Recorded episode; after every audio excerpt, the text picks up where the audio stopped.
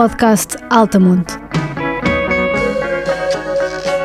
Falar da música que ouvimos e queremos partilhar. O irmão sonoro do site altamonte.pt.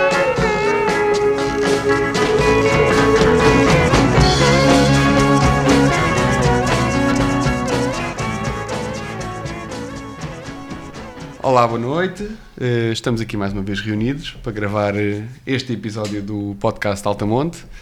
Eh, Desta feita vamos debruçar-nos sobre uma efeméride. Vamos recuar 30 anos no tempo e, e falar um bocadinho do nosso ano estimado de 1991. Eh, Temos aqui no nosso painel de hoje Tiago Freire, Ricardo Romano, Gonçalo Correia e hoje vou substituir eu o nosso estimado Duarte Pinto Coelho a fazer de moderador, mas também participante, como também eh, pessoa que viveu todo este fenómeno.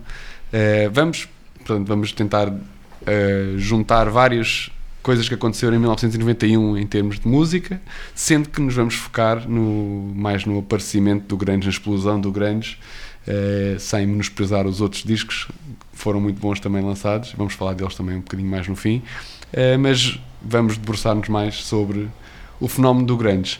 Eh, vou começar por perguntar aqui ao, ao Romano como é que foi que isto apareceu. Nós tentamos, vamos tentar fazer aqui um bocadinho por ordem cronológica, dar um bocadinho de, de- de palco a como é que a coisa foi surgindo, a sua explosão e a sua morte. E, e pronto, Romano, podes. O que, é que, que é que tens aí no- dos teus estudos para nos contar no, sobre isto? no final dos anos 80, em, em Seattle, eh, que era uma cidade completamente periférica, eh, longe dos, dos grandes centros de decisão, eram Los Angeles, Nova York, e muitas vezes até eh, as bandas, quando faziam digressões, nem sequer se davam ao trabalho de passar por, por Seattle. E isso provocou ali uma, uma ilha interessante em que uma série de, de bandas de rock, de heavy rock, eh, não tinham absolutamente nada a perder, eh, tocavam só porque gostavam, não tinham eh, grandes possibilidades e grandes aspirações a poder ter sucesso, dada ser uma, uma cidade tão, tão distante de tudo. Uh, e isso fez com que naquela zona de- dos Estados Unidos uh, começasse a, a- a aparecer um- uma cena musical muito interessante, com alguma originalidade, e em que depois houve uma editora que era a Sub Pop que acabou por ser uh, muito importante porque foi ela que inventou o nome, não é? Inventou o nome grunge Uh, e fez esse, esse, esse marketing, acabou por ser uma, uma máquina de hype. Uh, e, e eles no início não conseguiam vender a ideia, porque a ideia deles era: olha, há aqui uma cena regional fortíssima, que nós queremos apostar dizer que a nossa cidade ou esta zona do, do Noroeste americano tem aqui uma identidade forte, tem aqui uma coisa, coisas novas a dizer no rock. uh, e nós, nós queremos vender, vender eh, esse, esse som só que estava a ter dificuldade de, de- de passar a mensagem. Então o que é que o gênio deles a nível de marketing foi perceber que ah, o, foi tentar chegar ahm, aos fazedores de gosto ingleses ah, essa mensagem.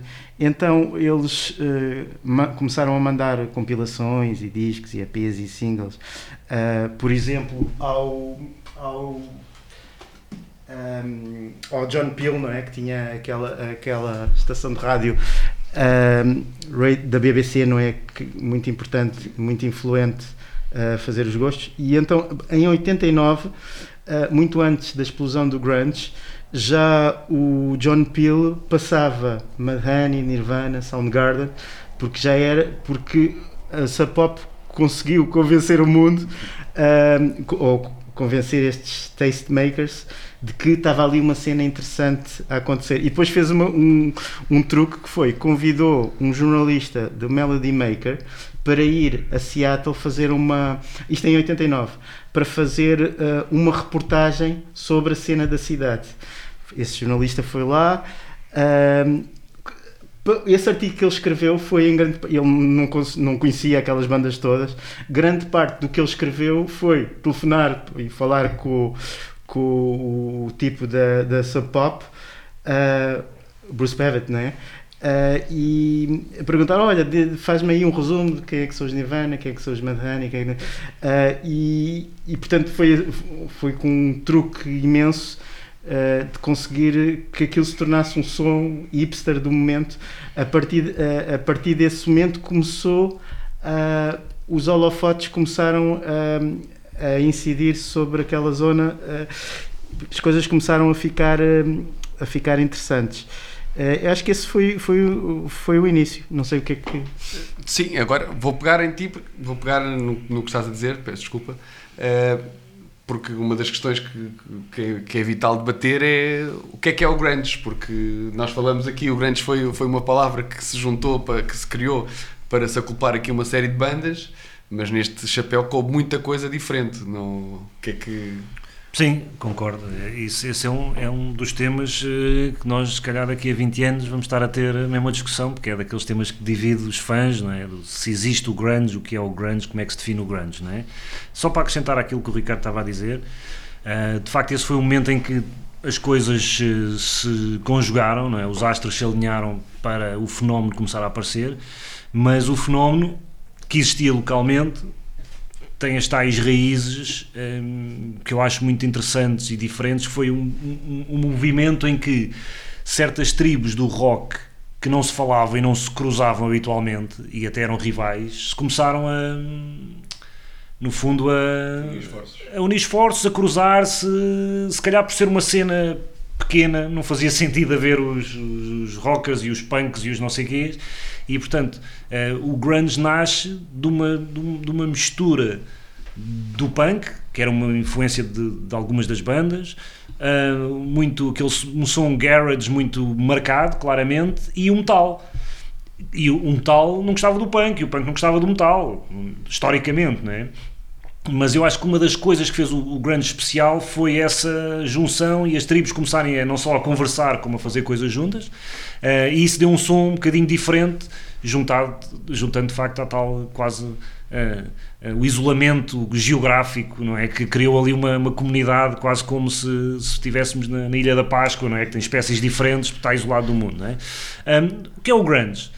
Eu hum, acho que o grunge não, não, para mim não é fácil identificar o, o som grunge, porque acho que há muitas diferenças dentro das bandas que são chamadas grunge. Acho que o grunge, obviamente, tem o lado geográfico, que é o fácil, não é? é? Isso é fácil, são as bandas dali, ou que tiveram o seu centro ali, e aí temos logo os uh, quatro grandes, não é? Os, os Pearl Jam, os Nirvana, os Alice in Chains e o Soundgarden, são todos lá, e os projetos anteriores e os que se seguiram. Um, isso é fácil, mas depois há algo mais. Eu acho que, falávamos há pouco, antes de começarmos a gravar, eu acho que não há muito em comum no som do Pearl Jam com o som de Nirvana. Não, não, é, não é por aí. Eu acho que há uma, uma atitude, uma filosofia, uma, um certo conjunto de valores representados ali que, juntando à questão geográfica e à questão do momento, fazem algum sentido haver um movimento, embora o movimento foi um selo que foi preciso arranjar para comercialmente se vender, não é? E, e esses valores são os valores um bocado de, de, de, de de um certo desespero, de um certo inconformismo, de uma certa tentativa de, fazer as coisas diferentes, embora prosseguindo uma tradição rock porque eles nunca esqueceram a tradição em que se inseriam, não é? Vão buscar muita coisa ao, ao passado, as Black Sabbath e Black Flag, coisas chamadas Black. Mas mais, mas mais ao rock alternativo, talvez naquilo dos anos Exatamente, 80. sim, sim, sim. Ao rock alternativo, uh, mas tu tens coisas iniciais em que o grunge é vendido como uma reação ao hair metal e àqueles Motley Crue da vida, não é? E Billy Roth, aquelas coisas pavorosas. E é, de certa forma, e é claramente uma reação mais até estética, mas, por exemplo, tens coisas como os Mother Love Bone uh, e até Soundgarden, no início, que tem ali coisas que sonoramente está muito parecido do hair rock uh, e aquele hard rock que se fazia na altura, não é? Portanto, eu acho que há ali um certo valor uh, do, até do, do do-it-yourself, uma estética e uma ética punk, um, e basta ver, não é? Quem eram as estrelas rock? Até aí era gente espampanante, era gente que tinha videoclipes com miúdas lindíssimas despidas, era gente que andava em grandes carros para mostrar o, o, o estilo do grunge, o herói grunge, é um gajo mal vestido. É um gajo que tem as calças rotas, sujas, de preferência, tem uma camisa velha, hum, não está ali para se pôr numa posição de eu vou conquistar o mundo. E isso são certos valores e uma certa postura que contrasta muito com o que vinha antes e que marcou um bocadinho uma procura por autenticidade que marcou os anos seguintes. Portanto, o grunge, é, esta é a minha tentativa de dizer o que é que é o grunge. Sim, eu concordo, concordo em tudo que o, que o Tiago está a dizer. Porque o, o grunge é, é, isso, é várias coisas. É de facto um, um, rótulo que tem algum artifício, inventado por uma editora e por mídia. É um movimento de uma cidade, uh, um movimento de heavy rock, não é? Porque havia outras coisas sem ser heavy rock que se faziam naquela cidade e que não se insere. E é também uh, uma reação contra uh, o mainstream do rock dos anos 80, não é? Portanto, onde o, o rock dominante nos anos 80, o air metal, era art artificial, uh, açucarado, escapista, um, bem disposto, um, o grunge é tudo ao contrário, é, é real, é, é, é, é angustiado, é, é sujo. Uh, é, é exatamente vai, vai às agruras da vida mesmo, de uma forma mais, mais real do que estás a dizer, mais visceral. E, e depois, como, como é uma cidade pequena, como é uma cena pequena, eu acho que depois as bandas vão se influenciando mutuamente e formando-se valores comuns. Uh, porque, como, como o Tiago estava a dizer, havia bandas que, que vinham de uma tradição diferente. É? Por exemplo, os Mother, os Mother Love Bone, que deram origem depois aos Pearl Jam, uh, tinham ainda uma banda muito de transição, não é? Tem, tem elementos que depois uh, já próximos do grunge, mas têm elementos muito ainda air metal açucarado. Uh, mas depois, quando se formam os Pearl Jam através, com o Eddie Vedder, a estética já é diferente, ou seja, deu a sensação que aos poucos eles foram se ajustando uns aos outros e que era dominante. E, e passou a haver uma altura em que uh, aqueles valores do, do glam metal já estavam a ficar uh, obsoletos uh, e ser considerados de mau gosto. E, e, eu acho que as bandas começaram-se a influenciar muito, e ao contrário do que algumas pessoas dizem de ser uma categoria completamente artificial, eu acho que há muita, há muita coisa em comum entre, entre as, as bandas grandes. Eu só adicionar aí no que vocês disseram os dois, uh, um fun fact que é os, os Alice in Chains, quando foram criados, eram, o próprio nome era criado um bocadinho à semelhança dos Guns N' Roses, era, era escrito exatamente. com Alice N Chains com apóstrofe. Isso, isso é, um, é, é, é exatamente um exemplo. Um, uma, uma das bandas do Lane Staley nos anos 80 era uma, uma banda de air metal puro Felizmente não tem nada, não tem nada gravado que ficou para a posteridade. Os Alice in Chance, que se calhar dos, de todas as bandas de grandes são a banda mais depressiva, mais angustiada, mais, mais ali a rebolar no lodo da depressão, da droga, da morte, uh, de uma forma brilhante, era uma banda air metal açucarada nos anos 80, ou vinham, vinham daí. Isso mostra que pouco a pouco começou a haver uh, a moldar-se e haver uma certa pressão num certo e eles foram se influenciando até em afinações de guitarra tipo o, o, o Jerry Cantrell dos Alice in Chains uma vez viu um concerto do Soundgarden e depois foi perguntar ao guitarrista uh, como é que ele fez aquilo e o, e o guitarrista, está ele, né? Teve a explicar, ah não, eu faço aqui uma afinação diferente, eu afino aqui esta primeira corda mais, mais grave para dar este som mais pesado, e a partir daí os Alice in Chains um, mudaram, utilizaram também esse estilo de afinação mais grave, que vem dos Black Sabbath, que vem de, vem de uma data de coisas. Portanto, eles foram aprendendo uns com os outros, apesar de terem a sua identidade. E depois também havia uma competição saudável, não é? Todos queriam vingar, mas era uma cena muito paroquial no sentido em que eles eram todos amigos uns dos outros e conheciam-se, iam às, aos concertos uns dos outros. E até havia às vezes aquelas querelas que há nos, nas comunidades pequenas por exemplo, a do, a do Cobain contra o, contra o Eddie Vedder, etc. E tal. Mas, é, mas eu acho, acho curioso isso que tu disseste, porque isso é muito importante e, e, e lendo um bocadinho percebe-se de facto porque eles estavam sempre presentes, ou seja, havia ali uma comunidade que já se encontrava há muito tempo, já tinham estado, uns já tinham estado numas bandas, depois juntaram-se a outras, depois é preciso, pá, preciso de um baixista, eu conheço dois, não é? Do, daquela banda. E às vezes havia músicos que estavam em várias bandas ao mesmo tempo, não é? Uh, umas davam, outras não. Um, e é por isso que depois temos, por exemplo, os, os, uh, os Temple of the Dog, não é? Que é um projeto que na prática existe. Existe depois de morrer o Andrew Wood, o vocalista dos, dos Mother Love Bone, de forma trágica, né? foi uma das primeiras vítimas de, da longa lista de vítimas de, do grunge. E porque o Cornell era amigo, íntimo e, e, companheiro de casa durante anos e os músicos eram assim.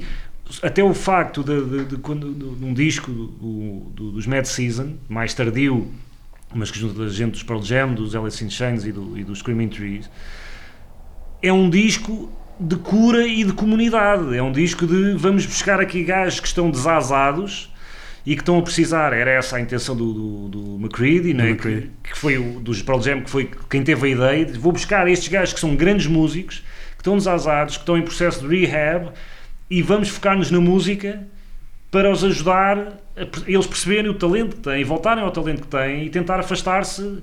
Eh, infelizmente, dos, creio quatro membros da banda, dois morreram uh, depois, por causa da droga, portanto não resolveu nada, mas é um momento muito tocante, exatamente desse espírito de, de comunidade, não é? E, podia, podia haver essa. Aliás, quando morre o, o, o, o Cobain primeiro, mas mesmo quando morreu agora o Cantrell, pá, a comunidade. O Cornell. Cornell, peço desculpa, o Cantrell felizmente ainda está vivo, espero por muitos e bons anos. Quando morre o Cornell, pá, o Eddie Vedder e os músicos Pearl Jam ficaram de facto destroçados. É um amigo e um companheiro que ali está, as famílias são amigas umas das outras. O baterista dos Pearl Jam era o baterista dos Soundgarden. E portanto, de facto, existia essa, essa, essa comunidade. E mesmo, e mesmo o feudo, não é, de, ali a disputa Cobain-Vedder. Uh, eu não tenho a certeza que tenha sido uma coisa tão profunda assim, ou seja, é daquelas que às vezes é uma boca que, que, que um gajo dá numa entrevista porque está aborrecido e os mídias nessa altura, tudo, tudo era uh, aumentado para fazer uma grande coisa. Fazer sangue. Não sei se era tanto assim. Eu, eh, eu, acho que também existia, eu acho que existia algum sectarismo da parte daqueles que vêm mais daquele circuito underground e ligado à sub pop e mais indie, que esses eram os que faziam mais questão de manter aquela ética do it yourself Mais muito, punk, é? muito purista não sei e isso os uh, Green River que foram uma das primeiras bandas uh, do grunge a par com os Melvins uh, era uma banda um bocado contra a natura porque tinham dois tipos que depois foram para os Pearl Jam não é? o Jeff Ament e o Gossard que eram mais, mais do hard rock, do heavy metal, gostavam de uh, Iron Maiden e Alice Cooper e Motorhead, enquanto depois os dois elementos que depois foram para, o, para os Mudhoney eram mais gajos do punk, que ouviam Black Flag e não sei o quê. E houve uma cisão porque eles não se entendiam, não é? E tinham objetivos diferentes, uh, porque os dois elementos que depois deram origem ao Pearl Jam tinham a, a, a, aspiração perfeitamente legítima de não, eu quero, eu quero ir para uma major, quero ter sucesso. Quer fazer vida disto. E quer fazer vida disto, não quero trabalhar num café a vida inteira e estavam a começar a fazer isso. Os outros, todos puristas, não quiseram. E houve essa cisão em que por um lado vai os, os Mudhoney, que fica sob a alçada da Sub Pop, nessa ética muito purista, e depois aos Mother Love Bone, que, que têm, ainda, têm ainda alguns uns lives de, de air metal e que assumidamente querem ter sucesso. E, e o Cobain sempre vem da Sub Pop, o seu primeiro disco, o Bleach, é da Sub Pop. Ele era amigo do Mark Arm, dos Mudhoney, dessa malta toda, e ele tomou um, como acontece no, no, numa cidade pequena, numa comunidade pequena, ele tomou um partido. Uh, e então começou, muito injustamente, na minha opinião, começou a mandar essas bocas a dizer que os Pearl Jam eram os vendidos, que afinal eram, eram uma espécie de poison uh, do grunge que era cock rock, corporativo e não sei Poison era a pior coisa que se podia chamar alguém nessa maior, altura e nessa comunidade, não é? Eu acho que de uma grande injustiça, porque eu acho que o Ten é um, é um, disco maravilhoso. O Eddie Vedder sempre teve. Aliás, depois o Eddie Vedder, uh, os Pearl Jam acabaram por ultrapassar os outros todos a nível dessa atitude punk, porque fizeram, deixaram de fazer videos, videoclips, deixaram de dar entrevistas, compraram uma guerra enorme com, com o Ticketmaster e o monopólio que eles tinham a nível dos concertos. Uh, portanto, acho que foi muito injusto e, e, tem muito a ver com esse um certo moralismo que existe em algumas culturas punk americanas, que vêm do hardcore e não sei o quê, que acaba por ser demasiado sectários. Mas eh, honra que seja feito ao Cobain, ele mais tarde retrata-se e diz: Não, eh, estava enganado, o Eddie Vedder é um gajo porreiro, chegaram a falar e não sei o quê. Fizeram espaço. Ok, pronto. Eh, já falámos aqui de várias bandas que constituíram a base onde, onde chegámos em 1991. Falámos dos Green River, dos Mother Love Bone, eh, dos, de- dos Temple of the Dog. Eu, se calhar, vou, vou escolher agora para quebrar um bocadinho e passarmos à frente uma música dos Temple of the Dog, o Hunger Strike, que é a mais conhecida da banda eh, e que realmente fa- faz uma boa síntese do que é que foi o antes, este é um álbum único que foi, que foi, que foi a banda Temple of Dog criada espe- especificamente para, para, para- para este álbum de homenagem a Andrew Wood, eh, que foi lançado no início de 91, acho que foi em fevereiro ou março de 91, eh, e foi antes de, da bomba explodir. Portanto, Hunger Strike.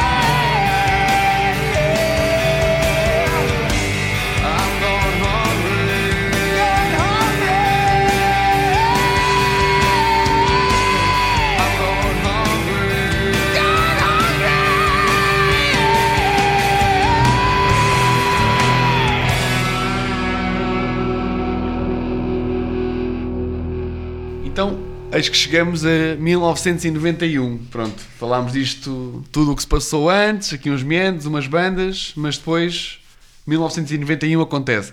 Gon Gonçalo, já eras nascido em 1991? Só aqui por. Uh, estava há dois anos de ser nascido, em 1991.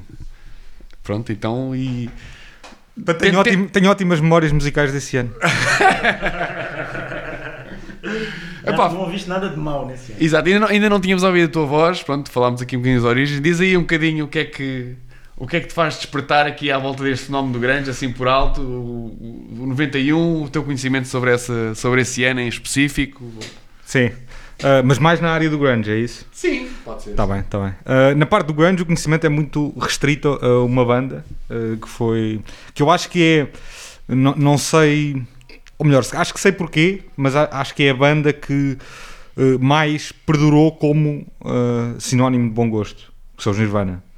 Uh, acho que tem muito a ver com os Nirvana também não terem tido muito tempo para, para se desgastarem e para desgastarem o tipo de som que faziam.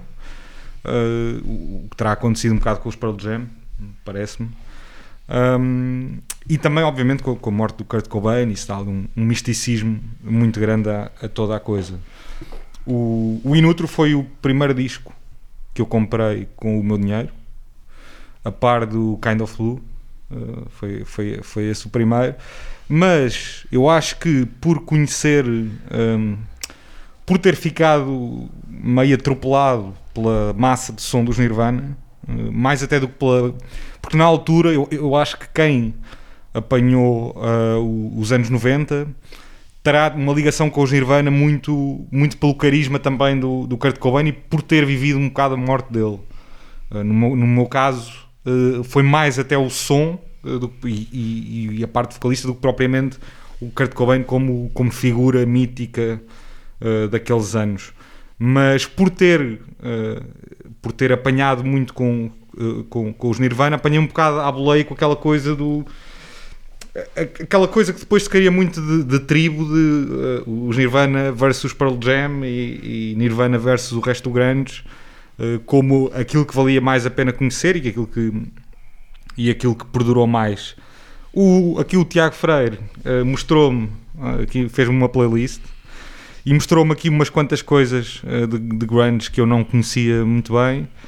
Um, e acho que tal como no meu caso, haverá um- uma geração que já não tem uh, grande ligação com, com o grunge, uma ligação que não cresceu nos anos 90, já não se lembra de música nos anos 90, e que uh, acabou por não ir à caça do, do grunge uh, por um motivo que é, normalmente há sempre uma...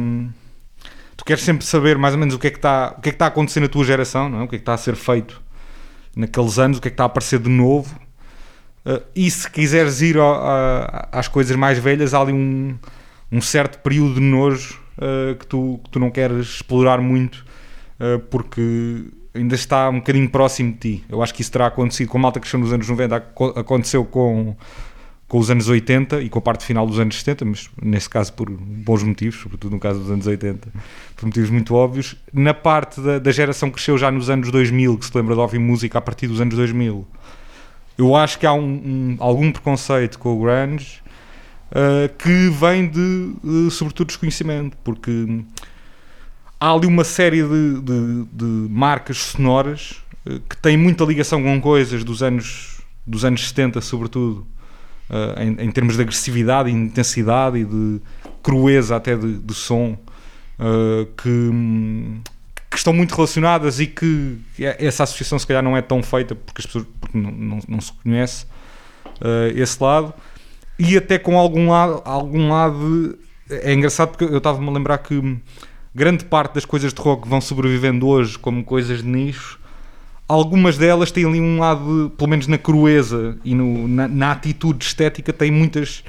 Uh, têm algumas semelhanças com o grunge e, e se calhar não existiriam se não tivessem existido os Nirvana, os Pearl Jam, obviamente os Sonic Youth, uh, um- uma série de coisas por aí que por aí existiram. Portanto, é um bocadinho essa a minha relação com o, com o grunge. Eu acho, eu acho, muito, acho muito importante aquilo que tu disseste e acho que uma das razões pelas quais a tua geração e outras não vão lá tem a ver com. É normal nós ponto um, como tu também disseste, procurarmos o, o nosso som, o som de agora, não é?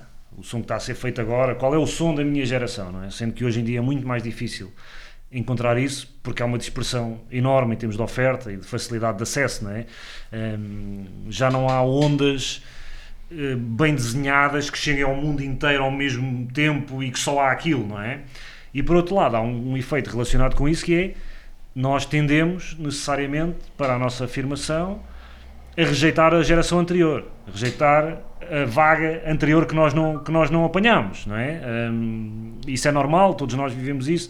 Eu, quando apanhei o grunge, e nós tivemos, eu e o, e o Ricardo e o Alexandre, tivemos a sorte de apanhar eu, eu apanhei muito em cheio com o grunge, né? quando, sai, quando sai o Nevermind, que foi de facto aquela bomba atómica, eu tinha 13 anos, uh, já tinha 13 anos e já era um maníaco por música, portanto não foi, eu já estava claramente pronto para qualquer coisa desse tipo, um, e eu percebi que podia estar ali o som da minha geração. Eu tive essa consciência quando aquilo estava a acontecer. Eu, acho que isso hoje não há, não é? Hoje em muito dia tu não, tu não encontras uma coisa, o que está a acontecer é isto. Não, está a acontecer são milhares, milhões de coisas. E amanhã outros não sei quantos milhões. Pois. Porque exatamente por uma questão, não é por não estarem a fazer coisas magníficas que estão também. É porque a oferta é de tal forma gigantesca e o acesso é de tal forma fácil eu vou, que, que é impossível. Eu vou dar o exemplo. Como é, que eu, como é que eu conheci os Nirvana? Foi a primeira banda grunge que eu conheci. Foi através de uma coisa jurássica chamada Top Mais. Top Mais. Aliás, mentira. Foi através do Blitz, o jornal, que falava uma coisa e tal, uma banda Nirvana, que tinha um nome estranhíssimo para mim, que andava a fazer furor. Mas aquilo é um papel, tu não consegues ouvir um jornal, não é? Não havia Spotify, nem internet, nem nada disso. Não havia discos editados em Portugal, nem CDs, nem, não havia nada.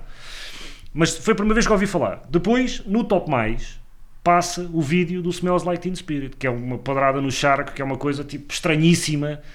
Depois foi muito copiado, mas naquela altura, assim, pá, um vídeo muito low-fi, de um gajo aos gritos, com umas miúdas a dançar de cheerleader, mas de forma no gozo, a perverter o conceito da- do All-American. Eh, aquilo era tudo estranhíssimo, não é? O Janitor a dançar lá com eles também. Exatamente, meio. agarrado à, à, à esfragona. E estes cheerleaders com, com o símbolo do- Da anarquia. E, e já não há televisão um, um bocado pa- para, para coisas alternativas, não é? Estamos a falar de rock alternativo. Não, e naquele momento só havia. A televisão é assim, toda a gente via a mesma coisa. Toda a, gente, mais. toda a gente via a mesma coisa. O top mais, dava no top mais, e aquilo, eu vi aquilo, mas aquilo não me agarrou de imediato, aquilo intrigou-me, sobretudo. Depois de ter lido na- no Blitz, aquele videoclipe intrigou-me e ficou-me na cabeça. E eu fiquei tipo, isto é estranho, mas eu gosto, não gosto. Mas aquilo ficou-me ali a remoer. E depois, foi aqui o amigo Ricardo, como em tantas outras ocasiões que, que eu conheci música através dele, que eu não sei como é que ele conseguiu.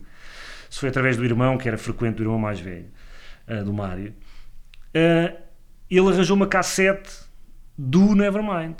Não sei se gravou de uma cassete que ele tinha ou se me emprestou a cassete, foi uma coisa assim. Há um dia que não me sai da memória, desculpem este desvio, mas que eu lembro que estive em casa do, do Ricardo, como estava praticamente todos os dias, e ele ou dá-me a cassete, ou empresta-me a cassete, ou nananã, e emprestou-me uma série de livros, banda desenhadas e umas coisas, que eu tinha imensos livros em casa e eu não tinha, e eu trouxe para casa. Curiosamente, no dia a seguir eu fiquei doente e não fui à escola. E a maravilha que foi aquele dia eu nunca mais me esqueci. Porque foi o dia inteiro a ouvir o Nevermind, a cassete, né? de um lado, depois viras, tocas do outro, e livros de banda desenhada e porreira, ninguém me chateava. Eu estava doente, mas não estava a sentir assim tão mal. E esse dia ficou marcado, que é, epá, eu levar o miminho da mãe, trazer-me torradinhas, que eu estava doente e não sei o quê, e ouvir aquilo o dia inteiro, de um lado ao outro e não sei o quê, e ler banda desenhada. E, portanto, foi assim que eu conheci. Depois, aquele disco foi começando, de facto, a entrar. Mas eu senti logo, a partir desse momento sentia, pá, isto está aqui uma coisa diferente, uma coisa especial. Ainda não sabia o que era o Grunge, que havia mais, que havia Pearl Jam, que havia outras bandas, não fazia a mínima ideia, mas esta banda podia ser a, a minha coisa. E depois, nessa altura, exatamente porque a oferta era escassa e era um bocado toda igual para todos, a televisão que as pessoas viam era igual, as notícias que as pessoas viam era igual, a informação que chegava era basicamente igual para toda a gente. As pessoas distinguiam-se como? Muitas vezes distinguiam-se pela música, que ouviam. E aí se formavam as tais tribos. não é? E eu percebi que aquilo era uma sequência natural da tribo onde eu já me estava a começar a inserir, não é? que era da música alternativa, entre aspas, e que aquilo era uma sequência natural, só que estava a ser feito agora, no momento, para mim. Eh, aliás, depois começámos todos a deixar crescer o cabelo. Eu, já, eu tive sorte, já estava a meio caminho à pala do Jim Morrison. Portanto, já vinha nessa coisa, eu vou deixar crescer o cabelo por causa dos Lores, e apanhei assim, pá, o cabelo grande tanto dá para Jim Morrison como para Cobain. E aproveita-se a embalagem, não é? Já Eh, agora, quer também partilhar uma, uma recordação de como é que eu. Espera, di- diz só, como é que arranjaste a cassete, oh, Romano? Ainda te lembras? Isto não me lembro, eu tenho uma péssima memória. Mas lembro-me lembro do. Ao contrário do Tiago. Mas lembro-me de uma coisa e que mostra como, de facto, a- a- o Nevermind dos Nirvana fez um clique qualquer naquele momento na nossa geração. Apanhou, apanhou os anos do tempo. Porque mesmo a forma. Eu, quando ouvi Nirvana pela primeira vez, eu nem sequer sabia que era Nirvana. Então foi numa visita de estudo ahm, em frente à escola secundária de Carcavelos na, na- no autocarro que ia fazer a visita de estudo, muitas vezes uh, uh, putos pediam ao motorista para pôr uma cassete. E houve um puto de outra turma que pediu para pôr o Nevermind. E eu nunca tinha ouvido falar de Nirvana, não sabia nada. E quando eu começo a ouvir aquilo, eu fico completamente estarrecido. Fico assim, pa- para já achei estranhíssimo. E tenho saudades porque nunca mais vou sentir essa, essa estranheza, não é? Porque entretanto já me habituei. Mas foi uma mistura de estranheza e Fascínio, não é? fascínio, que eu nunca tinha ouvido nada assim e aquilo mexeu de uma forma incrível comigo. e Eu nunca tinha lido sobre os Nirvana, sobre Nevermind, ou seja, sobre toda a teoria que os críticos fizeram, que nós há bocado tivemos a elaborar um bocadinho, e aquilo tocou-me e mexeu-me e eu fiquei logo. eh, que- A primeira pergunta que eu fui logo fazer: o que é que é isto, não é? O que é que é esta merda? Porque é esta cassete e onde é que eu posso gravar? não é? Exatamente. Mas isso, isso eu, eu, pá, eu- a minha memória é, é um bocadinho. É que houve um certo delay em relação ao, ao- ao- à idade do lançamento dos discos. Portanto, em 91, já agora só fazendo aqui um parênteses mais factual, em 91 tivemos a sair o Ten, que saiu antes do Nevermind ainda, foi, foi mais cedo, foi, foi uns meses antes.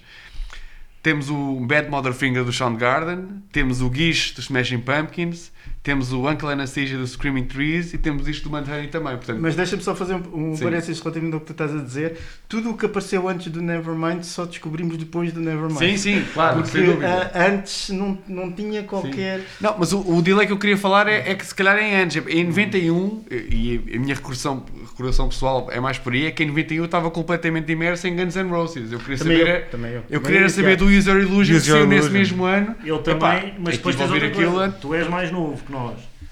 Sim, é um novo ano, sim, um aninho, sim. Um aninho. É capaz, naquela idade tão precoce é capaz de fazer eh, alguma, alguma diferença. Sim, não é? sim, Mas sim, mesmo claro. nós, eu e o Ricardo, estávamos profundamente embrenhados em Guns N' Roses. O primeiro concerto que eu fui ver com o Tiago Fomos ver. ah, foi no estádio de Alvalade em 92. Roses. Guns N' e Roses, nesse- Soundgarden e Faith No More. Exatamente, Ah, é isso quer dizer. Portanto, eu, eu nessa altura não me lembro de conhecer o Soundgarden. Era uma banda que iam abrir para os Guns N' Roses. Também pronto. eu, também. Os Feito No More já conhecia alguma coisa. E, pá, e aqueles momentos nos palcos que eles mandaram, completamente avariados, Feito No. More, ficaram na memória também para sempre. Claro. Já conhecia algumas coisas Feito No More, mas Soundgarden não, não conhecia absolutamente Eu nada. que, E foi em julho de 92 o houve concerto algumas deles. exceções. ah, antes do Nevermind rebentar de uma forma completamente imprevisível a nível de escala, houve umas pequenas, uns pequenos bateres à porta que aconteceram antes. Um deles foi os Alice in Chains com o Man in the Box, o, o Facelift, o primeiro álbum dos Alice in Chains é de 1990 e foi o primeiro disco de ouro do grunge e, e foi o primeiro hit single do grunge com o Man in the Box. Ora, quem tinha, que não era o meu caso, quem tinha antena parabólica uh, conseguia ter MTV e havia aqueles programas 120 Minutes, At Bangers Ball, Alternative sei quê, Nation. Alternative Nation, que rodavam muito. E nós tínhamos um amigo comum, que foi da turma depois do Tiago, que era o Zé, Pois é. Que tinha antena, que era dos poucos putos que na altura tinha antena parabólica. E ele depois acabou por nos dar a conhecer muita coisa, Muita coisa. os Alice in Chains. Muita coisa, aliás. Eh, eu, eu quando ouço Alice in Chains, ainda hoje, e é uma banda que eu adoro, E- estou sempre ligado ao, ao quarto dele. Vejo-me sempre no quarto dele e ele a mostrar. E eu, eu, eu- a minha memória é má, por isso, eh, eh, em teoria, eu podia, podíamos já ter ouvido o Ida Young antes do Nevermind, mas não sei. Lembras-te, Tiago? Eu acho que não aconteceu. Não. Eu acho que foi. Eh, Eu acho Não, que Man foi, in the Box, aliás. Eu acho que foi eh, Nirvana. e mais foi Nirvana e não foi logo. Quando é que saiu o Nevermind? Exatamente, o mês? Setembro de Sabe? 91. Setembro de 91. Provavelmente não terá sido logo em 91. Pode ter sido no final de 91 ou no início de 92, porque as coisas não eram como são. Só, só chega a número 1 um, Nevermind no início de 92. Sim, quando destrona o Michael Jackson, o Dangerous do Michael Jackson, foi, foi em janeiro de 92. E, Exatamente. portanto, eu acho, eu acho que nós não apanhámos logo, logo, mesmo quando top mais, o top mais dava as coisas às vezes 3 ou 4 meses depois, porque a gente também não sabia que aquilo era treta, não é? Eh, para eles era novidade e para nós também, porque eles nos diziam que era novidade. Portanto, eu acho que o Nevermind foi essa primeira explosão e de facto a MTV nessa altura tinha um papel fundamental de, de- de- antes de se pôr com programas da treta que nos últimos largos anos é, era de divulgação musical e a, a MTV teve um papel extraordinariamente importante Fundamental. na chegada do alternativo ao mainstream. Sem MTV não haveria o, Não tinha a acontecido. do grunge. Não tinha acontecido. Não. E, e- e, de facto eles, por exemplo, o Man in the Box, que não é sequer das minhas músicas preferidas de Alice in Chains, mas teve uma rotação muito grande na MTV, muito grande. O Smells Like Teen Spirit, a MTV fez aquele single, fez aquele disco, fez aquela digressão. Aliás, os, os- os próprios Nirvana já contaram isto inúmeras vezes. Que é, quando, quando, quando a MTV pega naquilo e começa a meter aquilo em alta rotação e começa a tirar dos programas alternativos e pôr na sua programação normal, diária, os gajos dizem, pá, aquilo pegou fogo porque toda a gente gostava de música ouvia e via a MTV e era influenciado por aquilo.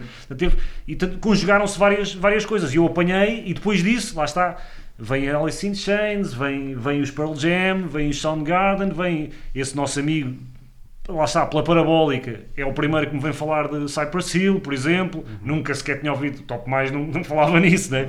Cypress Hill, depois Green Day, essas coisas, veio por ali porque era a forma como se chegava. E, e, e a cultura, como era muito mais eh, monolítica, de, a oferta é esta, é o que há.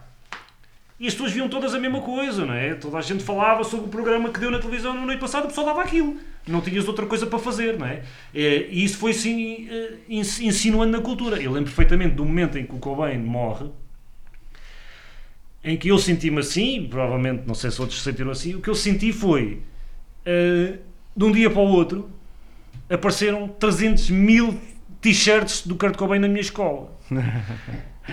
Gente que me deixou indignado que nunca tinha ouvido Nirvana na vida. E eu pensei, então eu, eu este gajo, este Nirvana era o são meu... meus, pá. Exatamente, este era o meu gajo. Eu descobri, eu andei aqui a pregar aos peixinhos e ninguém me ligava, Ninguém ligava nenhum.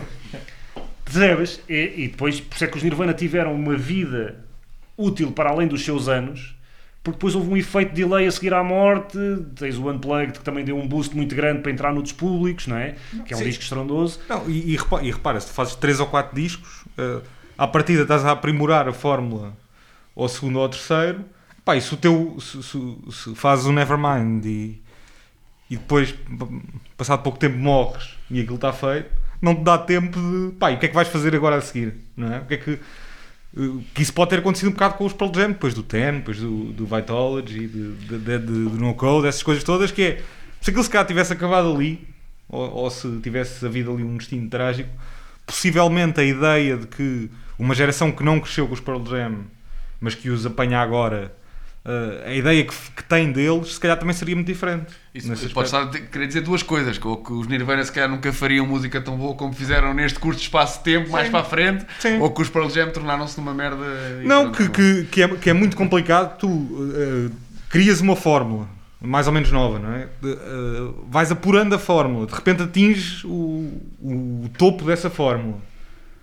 E se depois não, não tens que fazer, não, acabas por não, por não dar seguimento a isso, porque depois é, é- acho que é complicado que se tu, se tu encontras uma identidade, e, e acho que isso também pode ter acontecido genericamente ao grunge, que é, se tu encontras uma identidade muito diferente entre as bandas, mas mais ou menos com, com alguns pontos de ligação, e aquilo vai crescendo, vai, vai, vai se tornando uma bola de neve, e depois chega ali um ponto em que, que se atingiu um nível de sofisticação e de qualidade e de, De dimensão? de depuração, sim, de dimensão e de depuração muito grande. De repente, a- a- tudo o que tu fizeres a seguir, e se fizeres muita coisa a seguir, essa bola de neve vai começando a, a minguar.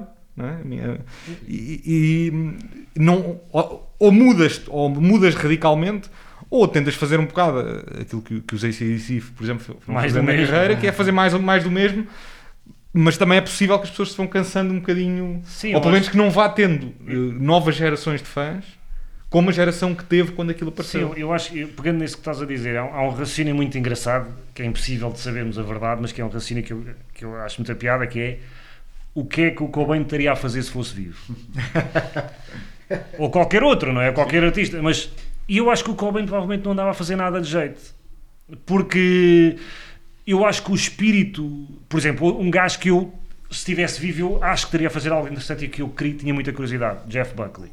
Sim, sim. Porque acho que era um gajo que ainda estava à procura do seu caminho, ainda não tinha encontrado, estava à procura e tinha ali pistas musicais muito interessantes. Ele podia ir para muito sítio diferente. O Cobain, o destino, infeliz, infelizmente, o destino que teve, o destino trágico que teve, foi perfeitamente natural e perfeitamente consentâneo com aquele seu percurso. Ou seja, com muita pena para ele e para a sua família, foi perfeito.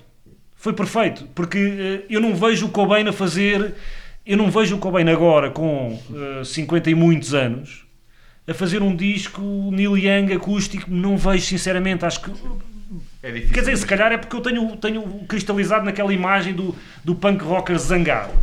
Um, e os Pearl Jam fizeram essa evolução. Obviamente, quem hoje em dia ouve Pearl Jam e não conhece o passado ou não viveu, se calhar acha aquilo um bocado aborrecido e desinspirado. Eu percebo isso perfeitamente. Ah, Mas não, é, exemplo, não é- não é só, não é só o zangado, também é, é- acho que é uma questão de saúde também, não é? Que ele próprio foi deteriorando a sua saúde de tal forma que mesmo que ele sobrevivesse um pouco mais, em, em que estado é que ele conseguiria aguentar até, até aos 50 anos, quer dizer... Não, mas, mas se nós pensarmos quantos, quantos artistas ou quantas bandas, eh, e, e podemos aplicar um bocadinho esse raciocínio ao, ao grunge, mas olhando para os outros, que é quantos artistas, quantas bandas é que eh, tiveram uma carreira de 30, 40 anos, de 20 anos, eh, e foram conseguindo fazer coisas novas e mais ou menos com algumas nuances diferentes daquilo que estava para trás, sempre com interesse. Não, não há muita ou, coisa. ou pelo menos sempre boas. Sim, Eu- acho que o Nick Cave será um, será um Nick exemplo. Cave- mas Nick não há Cave- muitos casos consensuais. um, um assim, Bowie, um Bowie, um, um- Mas o porque se foi transformando. transformando. também. Por exemplo, Também uns- teve fases más, não é? Uns que não é se foram transformando necessariamente, mas que foram sempre bons até ao último minuto, foram Sonic Youth, por exemplo. Sim. Foram sempre bons até ao último minuto,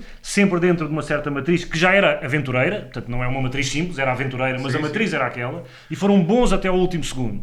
Ah, mas de facto não é fácil, né? nós pensarmos, por isso é que eu te digo, eu, por exemplo, ah, o que é que seria, e estamos a fugir do tema, mas o que é que seria da Amy Winehouse eh, daqui a 20 anos? Não sei. Eu ad- acho que, era, acho que é uma perda incrível, mas sei lá eu o que é que ela andaria a fazer. Mas, mas olha, mas de, de alguém que não conhece o percurso desta malta, por exemplo, desta malta do grunge que tivemos aqui a falar, eh, houve algumas bandas ou alguma, alguma coisa que tenha sobrevivido aos anos 90 que tenha continuado a fazer coisas novas e interessantes? Não faço ideia. Para, não- para mim é o, Mar- o Mark Lanigan, o vocalista dos Screaming Trees, faz discos a solos maravilhosos, relevantes e com, com impacto. Eu acho que foi do- dos poucos que, que, que sobreviveram. Os Manzani continuam a fazer Mas- discos. Mas o, o- dá que pensar, é isso que vocês estão a dizer, porque há uma certa cultura necrófaga no rock, não é? E dá que pensar e todos nós de alguma forma temos as mãos manchadas de sangue.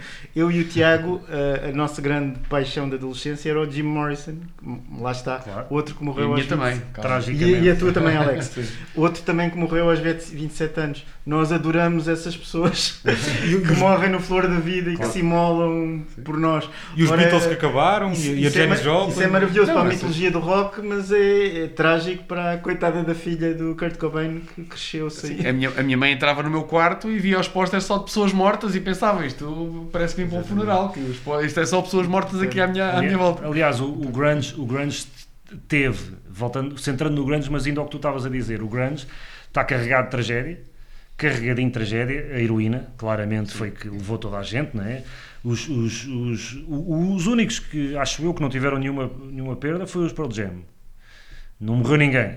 Ah, Mas o McCready teve, Teve, com teve grandes com dificuldades problemas. de álcool. Certo, mas não morreu ninguém. Mas não morreu ninguém. Tu tens o Soundgarden, morre o Cornell, né? O- que, é um, É, que é um é gajo verdade. absolutamente incrível e marcante na, em toda a por, cultura de sui- Seattle. por suicídio. por suicídio. Anos depois, e quando se pensava que já estava bem e tinha tratado os seus demónios, isso é que é incrível. Sim.